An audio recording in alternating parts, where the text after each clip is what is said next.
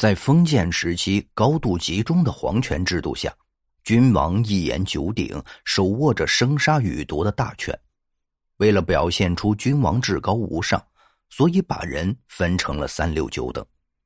君王可以凭借着个人的好恶剥夺他人宝贵的生命，受到古人迷信思想的影响，再加上君王的自尊心作祟，所以自从商朝之后，便出现了殉葬制度。殉葬制度是对于生命的不尊重和践踏。秦始皇虽然在后世评说中有着污名，但是秦始皇改变了活人殉葬制度。自从秦始皇开启了兵马俑殉葬制度之后，便极大幅度的减少了活人殉葬。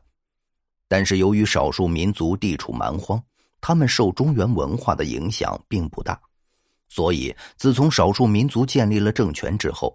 就又开始了活人殉葬制度，比如辽代，根据史书记载，耶律阿保机去世之后，有一百位大臣为其殉葬。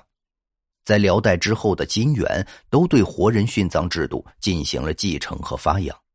朱元璋看到了元朝末年人民生活困苦，因为元朝的苛捐杂税严重，致使民不聊生，所以朱元璋才决定揭竿而起。但是，就这样一个从民间走来的君王，了解人民的困苦，没曾想朱元璋又重新启动了活人殉葬制度。今天的故事是民间中的野史记载的，其真实性无法考证。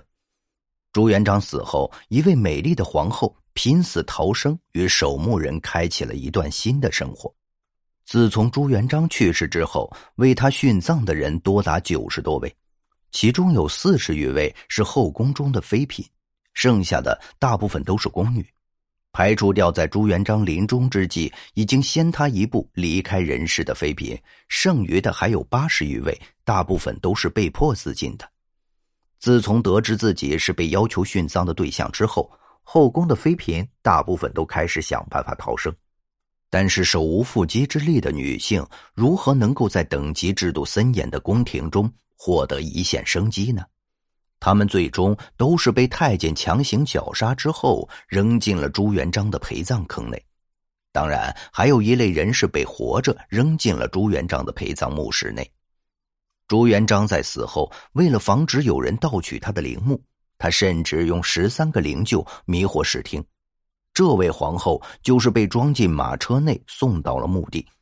在一个深夜内，有一位士兵看到了一个女人在皇陵内拼命的奔跑。这位女人身上多处受伤，而且衣衫不整，引起了士兵的注意。